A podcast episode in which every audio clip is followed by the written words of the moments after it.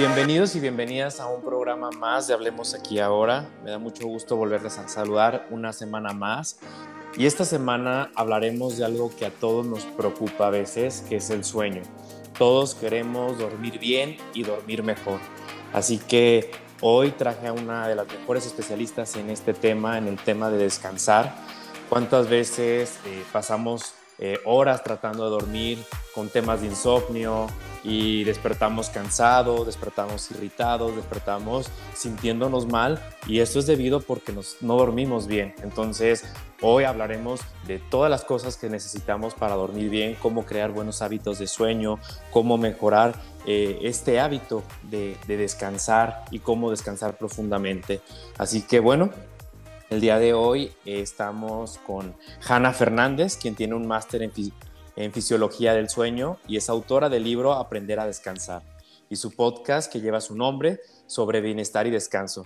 Ella predica la importancia de dormir suficientes horas y en condiciones adecuadas. La higiene del sueño sería un aspecto más adecuado del autocuidado como la adecuada alimentación o como practicar un deporte, es lo que nos señala Hanna.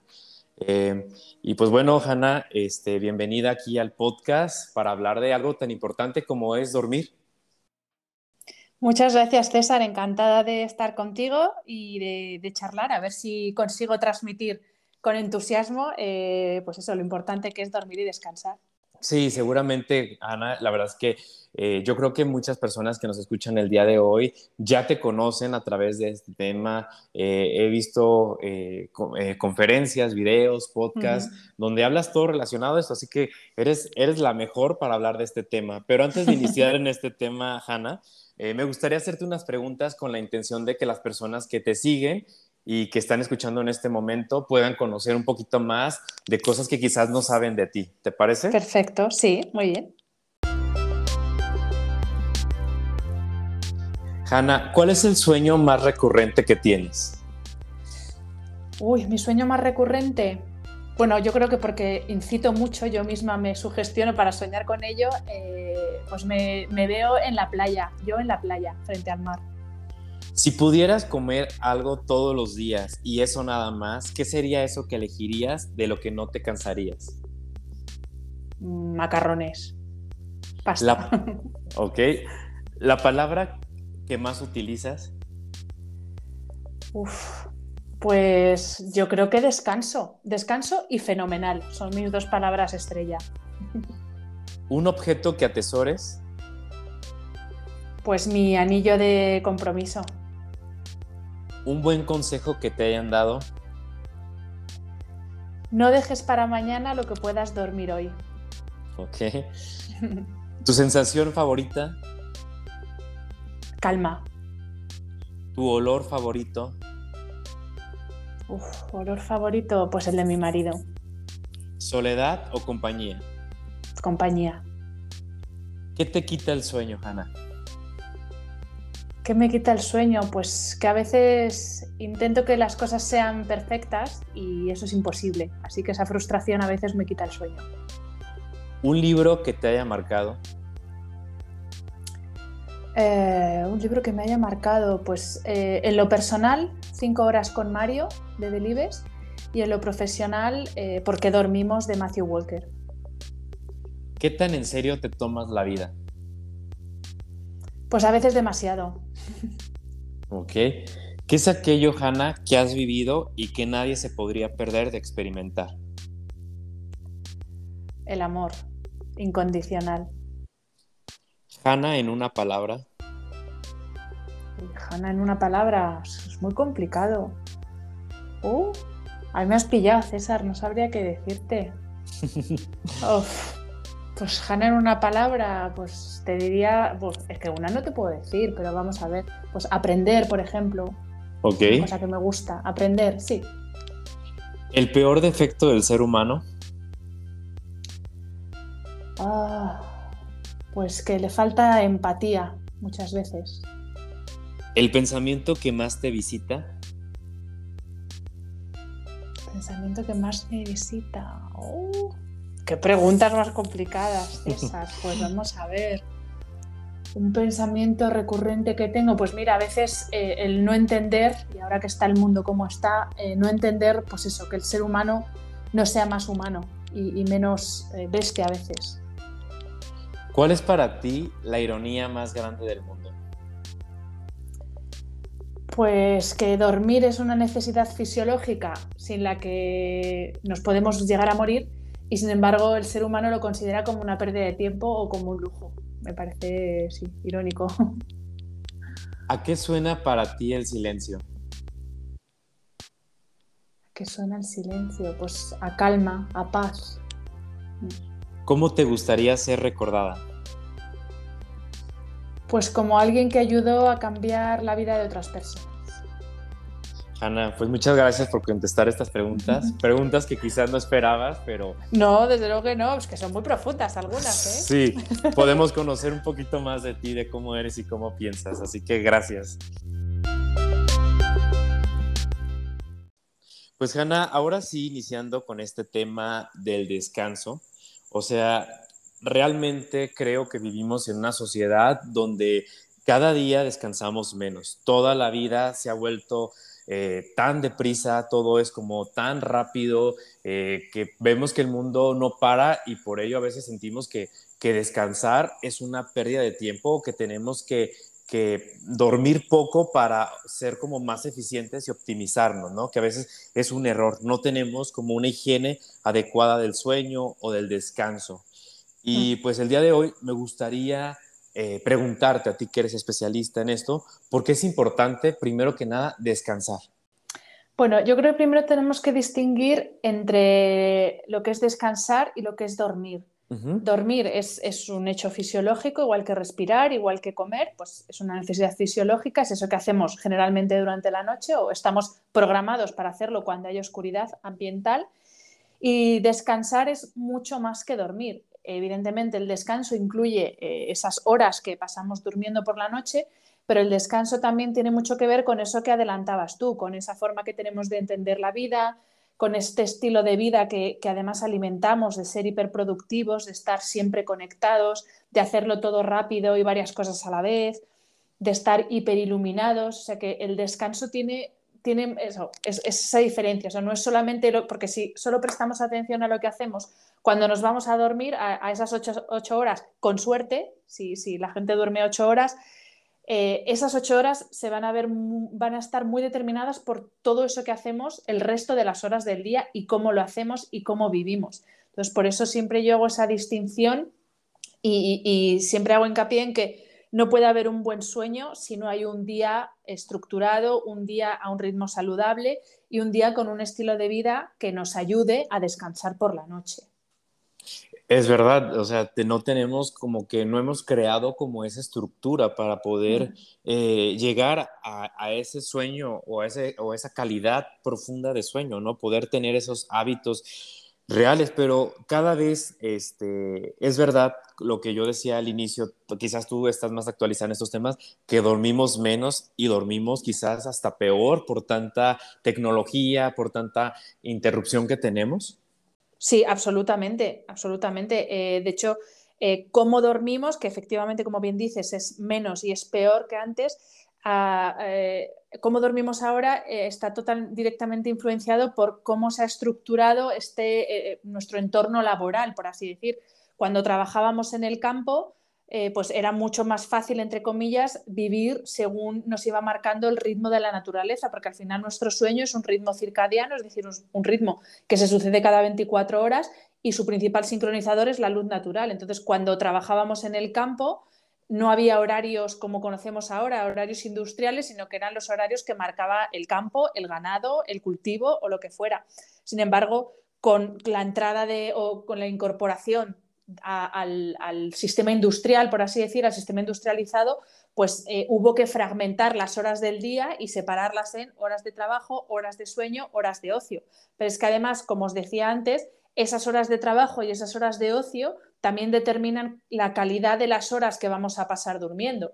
Y lo que decía antes, si tienes un día que vas a todas partes acelerado, eh, llegas a la cama completamente activo, tu cerebro está a 200 por hora, es muy difícil que vayas a tener un sueño de calidad, probablemente te quedes dormido porque estás cansado, pero es muy difícil que tu sueño sea de calidad, que pases por todas las fases del sueño, incluidas las fases de sueño profundo, que son las de mayor regeneración.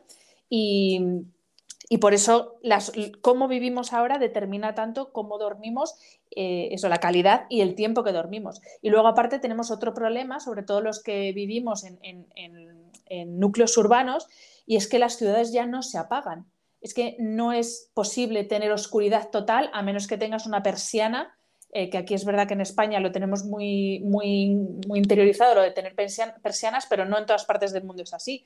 Y un organismo para dormir necesita oscuridad total. ¿Y qué es lo que estamos haciendo nosotros? Que estamos hiperiluminando todas las horas del día y, por supuesto, también las de la noche. Entonces, efectivamente, tanto la calidad de nuestro sueño como la cantidad del tiempo se ha ido reduciendo y ahora no recuerdo bien el dato, pero creo que ahora dormimos como una hora, hora y media menos que hace 50 años. O sea, que, mm. que se va reduciendo ese tiempo, efectivamente. Es cierto, y aquí mencionas algo que, me, que se me hizo muy, este, que me, me, llamó la atención porque es muy cierto. Y yo estudiando un poquito sobre este tema, eh, me doy cuenta de algunas estadísticas aquí en América Latina, como, como dices tú, ¿no? llegamos acelerados a, a, la casa, a la cama, y en ese momento queremos bajar el switch y pues no tenemos como esa estructura ni esa inducción al sueño, ¿no? Entonces, ¿qué pasa, al menos aquí en América Latina, que ha crecido mucho el consumo de fármacos para dormir? O sea, el ribotril, el tafil, el criadex, el clonazepam, la melatonina, todos los medicamentos que, que, ayudan a conciliar el sueño, porque como lo decía, vivimos tan rápido que queremos apagar el switch y a veces no se puede, no podemos inducirnos a dormir, entonces, ¿qué hacemos? Recurrimos al medicamento para que sea algo rápido también y tiene consecuencias gravísimas. O sea, está comprobado que te haces dependiente de esos medicamentos y es, es, son buenos cuando son como predecidos por un, por un médico, ¿no? Eh, Exacto. Absolutamente, y es que eh, también con estas cosas del sueño es también como el tema de la nutrición, el tema del deporte, la actividad física, siempre hay que ir de la mano de un profesional. Y si estamos hablando de patologías del sueño, porque yo, por ejemplo, no soy médico, yo eh, soy consultora y estoy especializada en higiene del sueño, pero para personas que están sanas y que quieren mejorar su descanso, su organización, una serie de cosas, su higiene del sueño. Pero cuando hay una patología, y una patología es el insomnio, eh, trastorno de piernas inquietas, ronquido, el síndrome de apnea eh, obstructiva del sueño eh, y otra serie de, patologías, eso tiene que tratarlo un médico y efectivamente cuando hay una enfermedad, que eso es una patología, bienvenidas sean las medicinas. Pero el problema es que, pues eso, volviendo un poco a cómo está estructurada nuestra sociedad, ¿qué pasa? No duermo, yo ser humano no puedo hacer el esfuerzo de decir, a ver qué estoy haciendo para no dormir bien. No, es dame la pastilla y eso lo hacemos con todo. Quiero adelgazar, dame la pastilla. Quiero ponerme fuerte, dame la pastilla. Quiero bajar el colesterol, dame la pastilla. Quiero dormir, dame una pastilla. Pero es que las pastillas eh, son, es artificial. O sea, si no vas al origen de ese problema, siempre vas a estar así. Y efectivamente, eh, es verdad que los suplementos no tienen tanto problema, entre comillas, con, generar dependencia, pero hay medicamentos que sí que generan dependencia. Y los medicamentos que prescriben los médicos sabiamente, no digo que no, eh, para dormir, pues estoy pensando, por ejemplo, en benzodiazepinas, en otro tipo de medicamentos, no son inocuos. Tienen otro tipo de efectos secundarios en nuestro organismo. Por ejemplo, las benzodiazepinas deprimen el sistema nervioso. O sea, que no es que no pase nada, no es que te tomes la pastillita, duermes y tan feliz es que eso tiene otras consecuencias. Entonces, hay que ser consciente de, cuáles son los riesgos que uno asume cuando recurre a ese tipo de, pues, automedicarse, sobre todo, porque si lo dice un médico, yo ahí no digo nada, pero el automedicarnos, el tomar melatonina, por ejemplo, así porque sí, pues te, te puedes estar provocando tú a ti mismo una alteración de tu ritmo circadiano si no sabes cómo tomarla, en qué dosis tomarla. Eh, otra cosa que se está poniendo ahora muchísimo en moda, por lo menos aquí en España, no sé si hay en Latinoamérica, eh, César, pero es el CBD, los productos a base de CBD. Mm, sí, sí. Ojo con el CBD, ojo de dónde viene ese CBD, ojo que esté bien compensada la cantidad de CBD con la de THC, o sea, cuidado porque eh, el THC es una sustancia psicotrópica. Entonces, todas las ayudas químicas, por así decir, son fantásticas, pero siempre que sea algo de forma puntual y porque lo prescribe un médico, un especialista, no porque uno decide, pues mira, voy a tomarme unas gotitas de CBD con unas pastillitas de melatonina y, y, este diazepam que tenía por aquí por casa y a ver qué, qué sucede. Pues, pues no, así no, se, no, así no vas a arreglar tu problema de sueño, desde luego. Sí, fíjate que ahorita que dices el, eh, estos productos que tienen de origen de, de, la cannabis que se ha vuelto tan de moda, no recordaba, ahorita está muy de moda que las gotitas, que la pastilla, que el té, o sea, tantas cosas que, que es verdad, o sea, no sabemos el origen de dónde viene y la autenticidad del producto y los efectos, como dices tú, secundarios que te puede traer todo esto. Bueno, tú mencionabas aquí algo importante que es el deporte. Yo todos los días en la mañana hago deporte y mi entrenadora y la gente que me asesora en esta parte del deporte siempre me dicen, trata de dormir bien, trata de descansar bien eh, para que tus tejidos se regeneren. ¿Qué, cómo influye el sueño o el descanso eh, en, esta parte de la noche para todas las personas que hacen alguna actividad física, eh, ya sea gimnasio, algún deporte, lo que sea? Pues me alegro que tu entrenadora te, diga eso, porque eso es que es una buena entrenadora, porque efectivamente eh, entre las múltiples funciones que tiene el sueño nocturno, una de ellas es la reparación y regeneración de, nuestros tejidos. Eh, durante la fase de sueño profundo, que es, eh, una de la, es la última fase del sueño no REM, es cuando segregamos mayor cantidad de hormona de crecimiento y la segregamos sobre todo por la noche, no durante el día. Por eso es tan importante dormir, porque si no dormimos durante el día no la segregamos en, esas, en cantidad suficiente.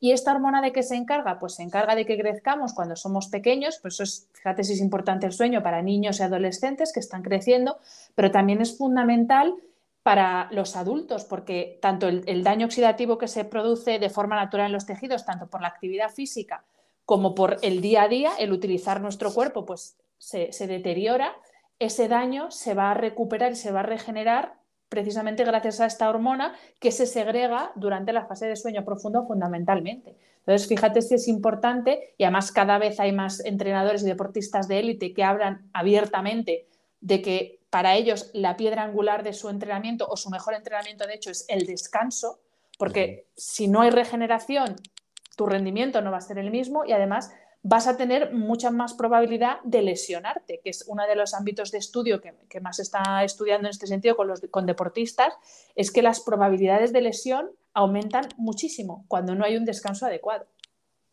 En, tu libro eh, de Aprender a Descansar planteas las 7 D, eh, que también viene ahí una parte de la del deporte, ¿no? Tomando ahorita, hilando este tema. Eh, ¿Nos podrías hablar en qué consisten estas siete Ds que, planteas en tu libro? Sí, bueno, te lo digo mm, así resumiendo, pero básicamente las siete Ds son, es una regla mnemotécnica que, que me inventé yo porque yo llegué a todo esto de la a entender la importancia del sueño y el descanso precisamente porque en una época de mi vida yo pensé que no necesitaba dormir y descansar porque tenía tanto que hacer y tanto que trabajar que para qué iba a dormir. Entonces, eh, en estas 7 Ds lo que he hecho es condensar todo el proceso de tanto de reflexión como el proceso que yo hice para, regular mi descanso y, poder decir hoy por hoy que duermo súper bien. Entonces, eh, las primeras Ds, la, la, primera y la segunda son las Ds de decisión y de disciplina. ¿Y a qué me refiero con esto? Pues que primero uno tiene que tomar la decisión y comprometerse con la decisión de que el descanso va a ser una prioridad en su vida. Y para eso hay que ser consciente de que tienes que hacer renuncias. Yo, por ejemplo, ya no salgo a cenar. Salgo a cenar por la noche en contadísimas excepciones. ¿Cuándo quedo con mis amigos? Pues quedo a comer, quedo a merendar, quedo a desayunar, quedo a dar un paseo. Pero yo no salgo a cenar, porque aquí, por lo menos en España, la hora habitual de empezar a cenar son las 10 de la noche. Yo a las 10 de la noche estoy en la cama todos los días. Entonces, eh, soy consciente de que mi decisión de priorizar mi descanso, porque me ayuda a tener una salud o a tener una, salud eh, óptima, eh, pues, pues mi decisión implica esas renuncias, pero bueno, por, eso yo he elegido priorizar mi descanso. Así que esa es la primera D. Y está muy vinculado con la segunda D de disciplina, porque claro, todos somos, sabemos que pues uno toma una decisión de voy a empezar a entrenar, voy a empezar a comer bien, pero la motivación del comienzo en dos, tres semanas desaparece. Entonces luego eh, uno tiene que tirar mucho de disciplinas porque, eh, no sé tú, César, pero vamos, yo hay días que no tengo ganas de ir a entrenar. Lo que pasa es que es una disciplina y digo, sé que es bueno para mi salud. Entonces tiro de disciplina cuando no hay ganas y voy. Pues lo mismo sucede con el descanso durante el día y con el sueño por la noche.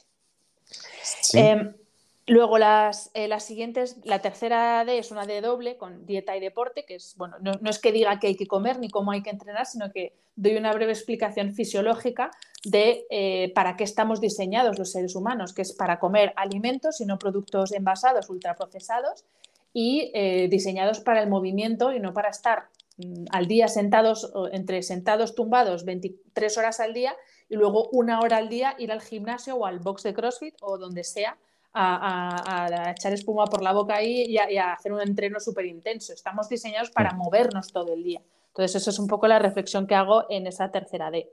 La cuarta D es eh, sobre todo hábitos de higiene del sueño, que luego si quieres eh, vemos alguno.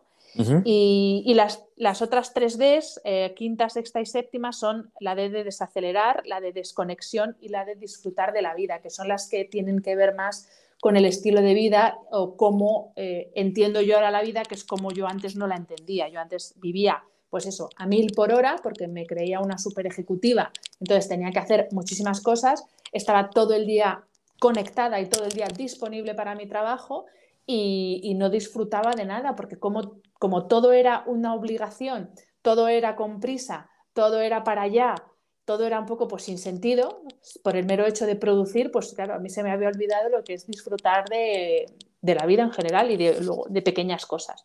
Y básicamente ese es el resumen de las 7 Ds. Decisión, disciplina, dieta, deporte, desacelerar, desconexión y disfrutar. Y, me quedo, me quiero preguntar algo con disfrutar, o sea, porque al final tiene razón, o sea, al final el dormir, el descansar es, es algo para disfrutar, ¿no? ¿Cómo podemos hacer eh, que este hábito sea un hábito que disfrutemos, que no lo veamos con, y chin, ya son las 9 de la noche, las 10 de la noche, ya me tengo que ir a dormir para poder descansar mis horas de sueño, sino verlo como una parte más como un hábito natural donde podamos como disfrutarlo. Pues bueno, César, yo creo que todo el mundo que nos está escuchando sabe cómo se despierta uno por la mañana después de haber tenido una noche de, bien, de haber dormido las horas que querías, de haber dormido profundamente. Es que te levantas con ganas de comerte el mundo, te levantas de buen humor, te levantas con energía. Entonces, ya solo sabiendo que ese va a ser el resultado de, cuidar un poco tu noche y tu sueño, yo creo que ya merece la pena. Pero luego es que además eh, hay una cosa muy curiosa con el, con el sueño y es que eh, aunque intentemos controlar absolutamente todo, no podemos controlar nuestro sueño. Me explico. Al ser una, acción pasiva del organismo, o sea, el sueño llega cuando el organismo decide que se queda dormido, no cuando nosotros queramos, al ser una acción pasiva nosotros no podemos controlarla. Entonces, eh, hay que dejar de ver el sueño como un enemigo, como un, es que me meto en la cama y estoy dos horas dando vueltas porque no me duermo, o me despierto a las cuatro de la mañana y ya no me duermo. Porque, ¿qué es lo que estamos haciendo? Estamos creando un estrés, en este caso es un estrés psicológico, y cuando el cuerpo está ante una situación de estrés que es una amenaza, automáticamente no duerme, porque dice, ¿cómo me voy a dormir si estoy ante una amenaza? Esto se entiende muy bien si pensamos en los hombres de las cavernas, cuando tenían la amenaza de eh, una posible guerra de la tribu enemiga o que podía venir un animal salvaje y comérselos, pues claro, si tú estás en alerta esperando que te coma un león, tú no te quedas dormido. Hay muchas eh, funciones del organismo que se, que se inhiben cuando estamos en una situación de amenaza. Pues eso pasa con el sueño. Si yo percibo el sueño como una amenaza, en este caso mm, es que no me puedo quedar dormido porque yo hago todo bien, pero no me duermo, lo que estamos haciendo es decirle a nuestro organismo, oye, que aquí hay una amenaza, no te quedes dormido. Entonces, si conseguimos hacer esas dos cosas, una, entender el sueño como el placer que es, y eso yo creo que todos lo hemos experimentado, o cómo te levantabas cuando eras un niño y dormías plácidamente, pues te levantabas muy bien, no como ahora.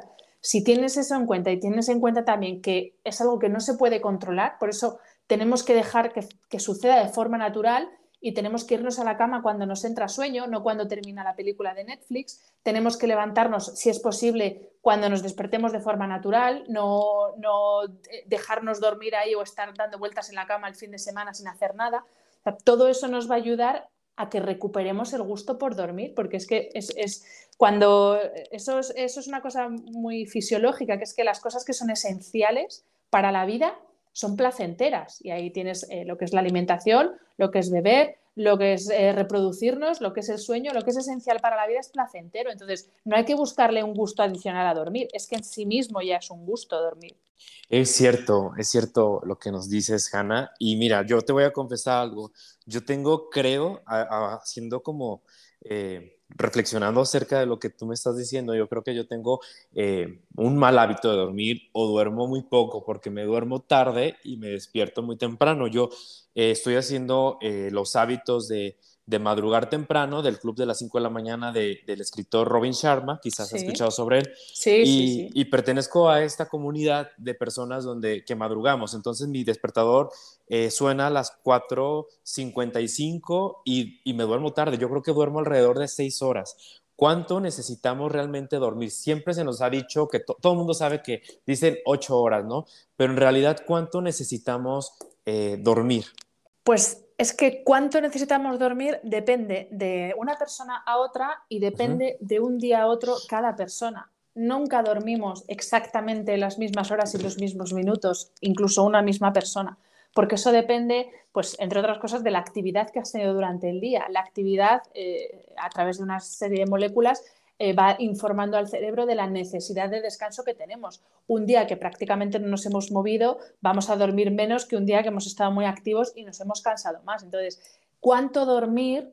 Pues lo más indicativo, por muy raro que suene, es lo que tu cuerpo te pida cada día. Eh, sí que es verdad que los adultos de media necesitamos entre 7 y 9, eh, sí, y 9 horas por noche, pero vamos, ahí puede diferenciar, o sea, eso depende mucho de una persona a otra y de un día a otro. Si duermes seis horas, pero tú te levantas a tope de energía, pues es que tu cuerpo necesita seis horas. Es verdad que menos de seis horas es muy raro, es muy raro, es un porcentaje mínimo de la población que con menos de seis horas eh, puede funcionar perfectamente. la media está entre siete y nueve horas en un adulto. Luego es verdad que los niños y adolescentes duermen más horas y cuando somos ya a partir de los 60, 65, pues baja una hora. Dormimos entre 7 y 8 horas, lo que pasa es que el sueño se fragmenta. Pero en cuanto, a, en cuanto a cuánto dormir, pues es lo que tu cuerpo necesite cada día. Yo soy súper fan de Robin Sharma, súper fan. Me encanta mucho eh, su teoría de las 5 de la mañana. Yo no, la, yo no me levanto a las 5 de la mañana, pero me levanto a mis 5 de la mañana. Es decir, yo sí que madrugo y tengo una, una jornada bastante estructurada pero yo me levanto en función de cuándo me acuesto. No, no es malo madrugar, pero si vas a levantarte a las cuatro y media de la mañana, asegúrate de acostarte para tener un mínimo de horas de sueño. Okay. Si tú te levantas por las mañanas y te cuesta horrores levantarte o luego vas durante todo el día, te vas arrastrándote o necesitas tomarte siete cafés para poder soportar el día, pues eso es indicativo de que tu cuerpo no está descansando lo que necesita. Y luego hay otra cosa con el tema de cuánto dormir, que a veces nos obsesionamos mucho con, em, con las horas y parece que, eh, el sueño, es, eh, o sea, tengo un buen o mal sueño según las horas. Y no solamente depende de la duración. Eh, un sueño de calidad es un sueño que es continuo, es un sueño que llega a las fases más profundas, es un sueño consistente, es decir, es regular además de que dure las horas que tiene que durar, tiene que tener también esas otras características, porque puedes estar perfectamente 10 horas en la cama, pero no entrar en fase de sueño profundo o estar muy poquito tiempo en sueño profundo. Eso también sucede. Entonces, eso, no midamos la calidad del sueño no solo por, cuánto dura, pero sí que prestemos atención a, cuánto estamos en la cama. y, lo que te digo, si necesitas estar tomando café todo el día por, durante el día te duermes por las esquinas, necesitas dos horas de siesta cada día, pues es que tu sueño nocturno está siendo insuficiente. Mm, ok. Y por ejemplo, ahora que tomas el tema de la siesta, eh, ¿es bueno o no es bueno tomar siesta durante el día? Si tu cuerpo te pide una, aquí en España lo llamamos cabezada, no sé allí si lo llamáis así también, eh, de 20-30 minutos, o sea, los naps americanos, pues eso sí, es, una, es fisiológico, es eh, que el cuerpo es como un pequeño reseteo que hace el cuerpo y es fantástico. Pero lo que te decía antes, si necesitas una, una siesta de dos horas todos los días, es que tu sueño no está siendo reparador. Ok, entonces eh, es bueno tomar una siesta siempre y cuando sea una siesta corta, de podremos decirlo de unos 15, 20, 30 minutos. Es algo como sano y, y natural, ¿no? Sí. Por ejemplo, este, he escuchado mucho sobre, incluso muchos celulares ya lo aplican, el cambio de luz, ¿no? A cierta hora se cambia de la luz, eh, no sé si sea blanca, azul, eh, se cambia como un tono más, un poquito más cálida. ¿Cómo nos afecta la luz de la televisión, del iPad, de, por ejemplo, de la computadora, del celular? Para qué impacto tiene, por ejemplo, en nuestro sueño o si nos había escuchado también que nos altera un poco como esta el cerebro piensa como que es de día y se activa otra vez. Sí. ¿Cómo funciona? Pues mira, como he explicado antes, eh, el sueño es, es, un, es un proceso rítmico y se sucede aproximadamente cada 24 horas. Y el principal sincronizador o el principal indicador que le dice al cerebro, oye, es hora de estar despierto o oye, es hora de dormirnos, es la luz natural. Dentro de la luz natural, el espectro de luz azul, que se habla mucho ahora de la luz azul. ¿Por qué se habla tanto de la luz azul? Porque esa luz azul a través de la retina es la que manda esa información al cerebro y le dice, luz azul es de día, actívate. Esta misma luz azul la emiten las pantallas de los dispositivos electrónicos. Entonces, si durante el día estoy trabajando con mi ordenador, eh, como estoy yo ahora mismo, tengo el ordenador y estoy de frente a una ventana, estoy recibiendo información lumínica de esa luz azul, mi cerebro está activo y realmente no, es tan grave porque, porque es el momento de estar despierto. ¿Qué pasa? Que a las 10 de la noche, cuando ya es noche cerrada, fuera no hay luz, o sea que eh, la información lumínica que yo le tendría que estar dando a mi cerebro es mm, con tonos de luz muy suaves, muy cálidos para que vaya entrando en modo sueño, pero ¿qué es lo que hacemos? Estamos viendo la tele con un halógeno seguramente en la cocina de estos de una luz súper blanca, a su vez chequeando el teléfono, entonces le estamos mandando una información lumínica que no corresponde a esas horas. Por eso es tan importante que miremos a la naturaleza y la iluminación de casa intentemos imitar lo más posible la iluminación exterior. Pero es que además con los dispositivos pasa otra cosa, que es que la activación no solamente es esa, activación fisiológica, fruto de, la información que llega por, la luz azul, sino que hay también una actividad cognitiva, es decir, cuando estamos viendo algo en nuestro teléfono móvil, generalmente o es mails de trabajo o es redes sociales y esto cognitivamente nos activa, nos está haciendo pensar y utilizar el cerebro para pensar.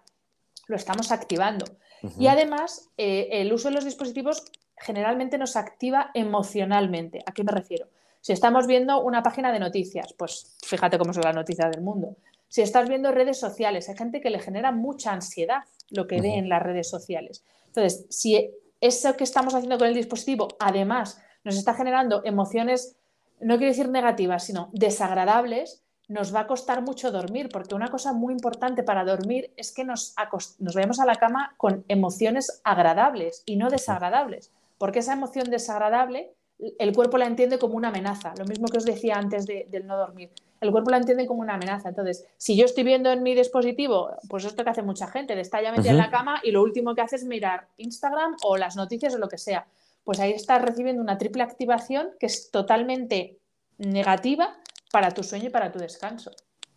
Hanna, a mí me pasa que cuando, por ejemplo, eh, a esto que dices, ya estoy acostado en mi cama, ya estoy a buena hora para eh, dormir a buen tiempo y en ese momento, ¿qué pasa? Que doy vueltas y doy vueltas y doy vueltas y no consigo el sueño y en ese momento empiezo a engancharme, como lo decías tú, con algún tema de, de noticia, con algún problema personal, con alguna situación que quizás en ese momento no puedo resolver, pero siempre cuando estás como en paz te llegan como esos, esos pensamientos que, que les das una vuelta y otra vuelta y terminan por a veces por espantarte el sueño. ¿Qué consejo nos das para hacer en esa situación? Pues eh, mira, César, esto generalmente sucede porque llegamos a la cama con el cerebro demasiado activo. Y demasiado activo puede ser, pues eso, porque he estado consultando mis redes sociales hace un minuto o porque justo después de cenar digo, ah, pues voy a contestar unos emails de trabajo y así mañana tengo menos que hacer. Y me he ido activando. Entonces, cuando uno llega con el cerebro muy activo, o, por ejemplo, ha estado haciendo un deporte de alta intensidad justo antes de acostarse, también puede ser por este motivo. Cuando el cerebro está muy activo, eh, tú lo has dicho al principio, esto no es un interruptor, ahora me enciendo, ahora me duermo. Eh, el cuerpo necesita incluso entre una hora y una hora y media para dejar eh, esa activación o, ese foco que tenía en una cosa y pasar a otra cosa. Entonces, claro, si uno va con la cabeza a 200 por hora y se mete en la cama y espera quedarse dormido, pues le va a costar mucho. ¿Y qué sucede? Que como tenemos el cerebro tan activo, en lugar de relajarnos o hacer ejercicios de respiración, por ejemplo, que nos pueden ayudar a relajarnos, cogemos un pensamiento de, uy, mañana tengo que hacer no sé qué, o uy, qué mal me ha salido esta presentación hoy porque tenía que haber hecho no sé qué, no sé cuántos, y entramos en un bucle que a su vez nos genera unas emociones generalmente desagradables que volvemos a lo mismo, me dificulta quedarme dormido o mantenerme dormido. Entonces, el mejor consejo que se puede dar en este sentido es cuidar la calidad de tus días y eh, en, concreto esas horas previas a irnos a dormir. O sea, todo aquello que nos active física o cognitivamente antes de irnos a dormir es muy probable que nos afecte a la hora de quedarnos dormidos. Entonces, vamos a intentar hacer actividades suaves, eh, actividades relajantes, pues puede ser leer un libro, hacer algo de meditación, hacer yoga, escribir, tener una charla con tu marido, tu mujer, leerle un libro a tus hijos, no sé, o sea, cosas que nos ayuden a, bajar revoluciones. Todos sabemos qué nos activa y qué nos ayuda a bajar revoluciones. Pues elige aquello que te sirva a ti y hazlo, conviértelo en una rutina, en un ritual, porque eso también le gusta mucho al cuerpo, las rutinas.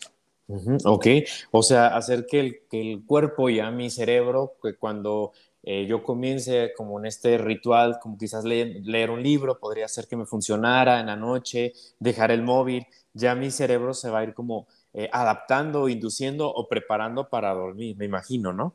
Sí, bueno, es que al final eh, el, todo lo que pasa en el organismo es rítmico. Y a nuestro organismo, pues nosotros tenemos la capacidad de anticipar qué va a suceder, o sea, fisiológicamente tenemos esa capacidad. Entonces, si tú todos los días a las 7 sales de, entrenar, por ejemplo, sales del gimnasio, a las 8 cenas, a las 9 te sientas con tu libro y eso lo haces todos los días, esa capacidad anticipatoria que tiene el cuerpo nos va a facilitar que cuando el cuerpo vea que todos los días suceden las mismas cosas, más o menos a la misma hora, él ya sabe que a las 10 es momento de irnos a dormir y le va a ser mucho más fácil conciliar el sueño. Por eso es tan importante los rituales.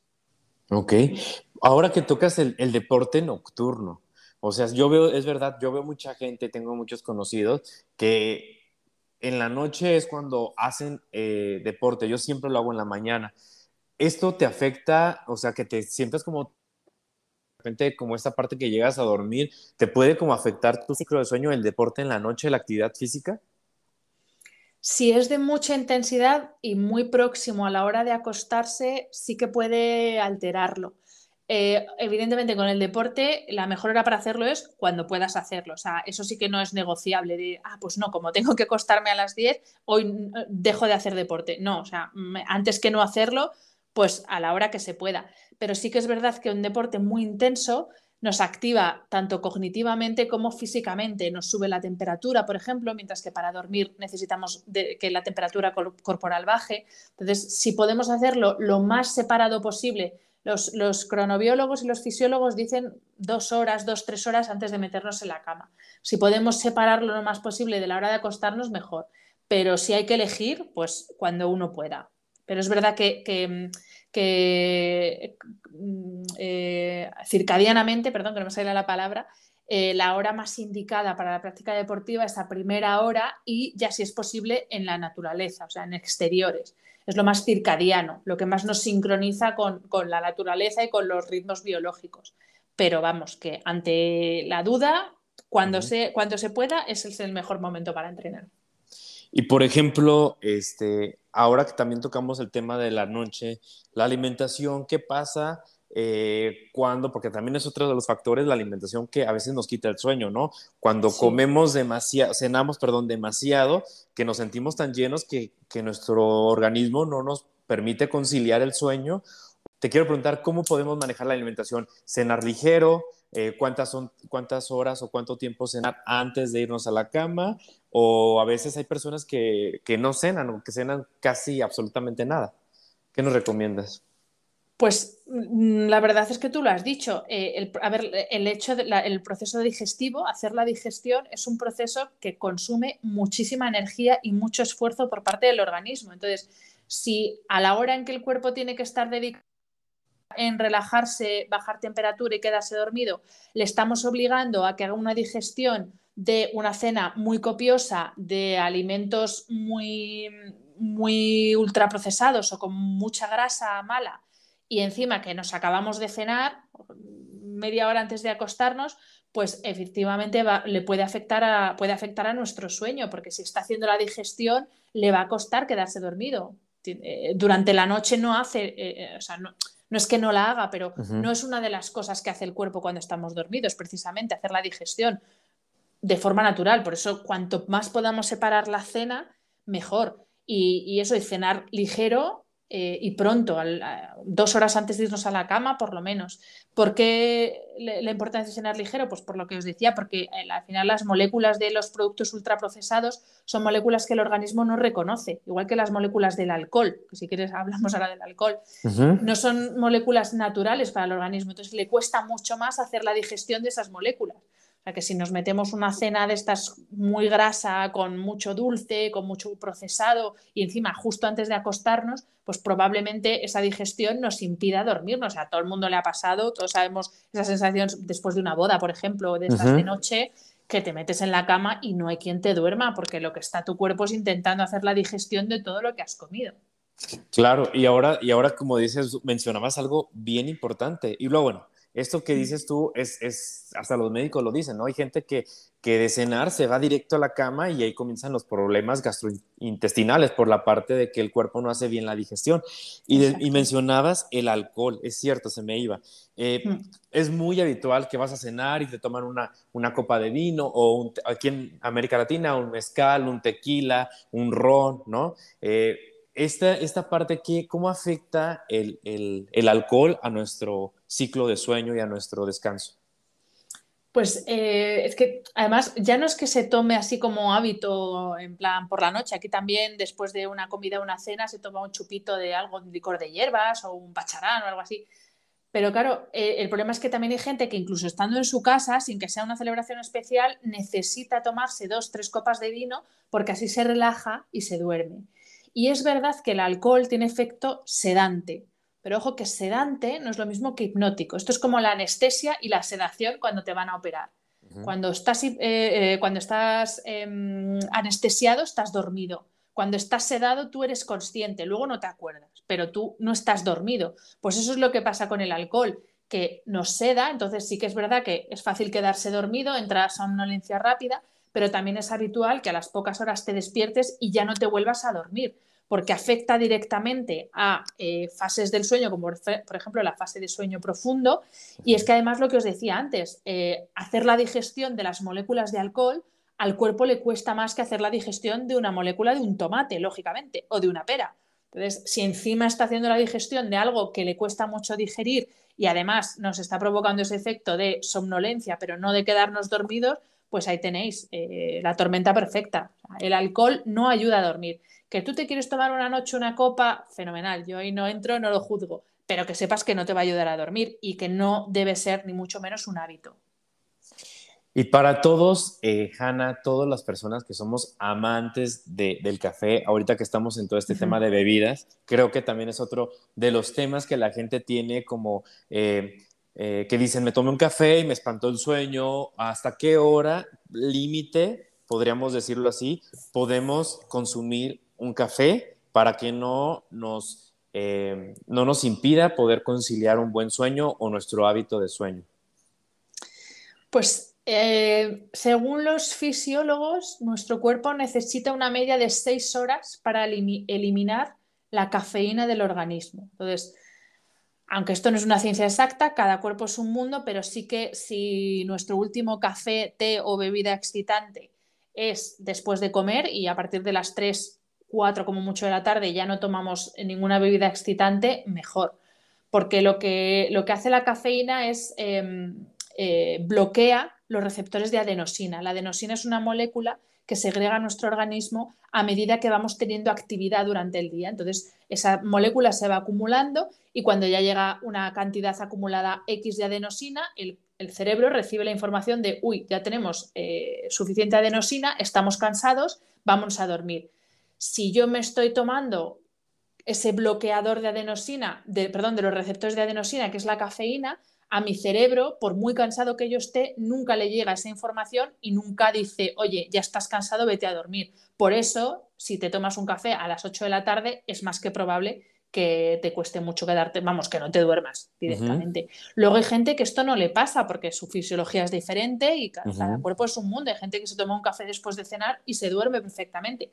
Ya habría que analizar a cada uno. Pero por regla general, eh, eh, así es como funciona la cafeína y los excitantes en el organismo. Entonces, después de comer, eh, no es recomendable tomar este tipo de bebidas.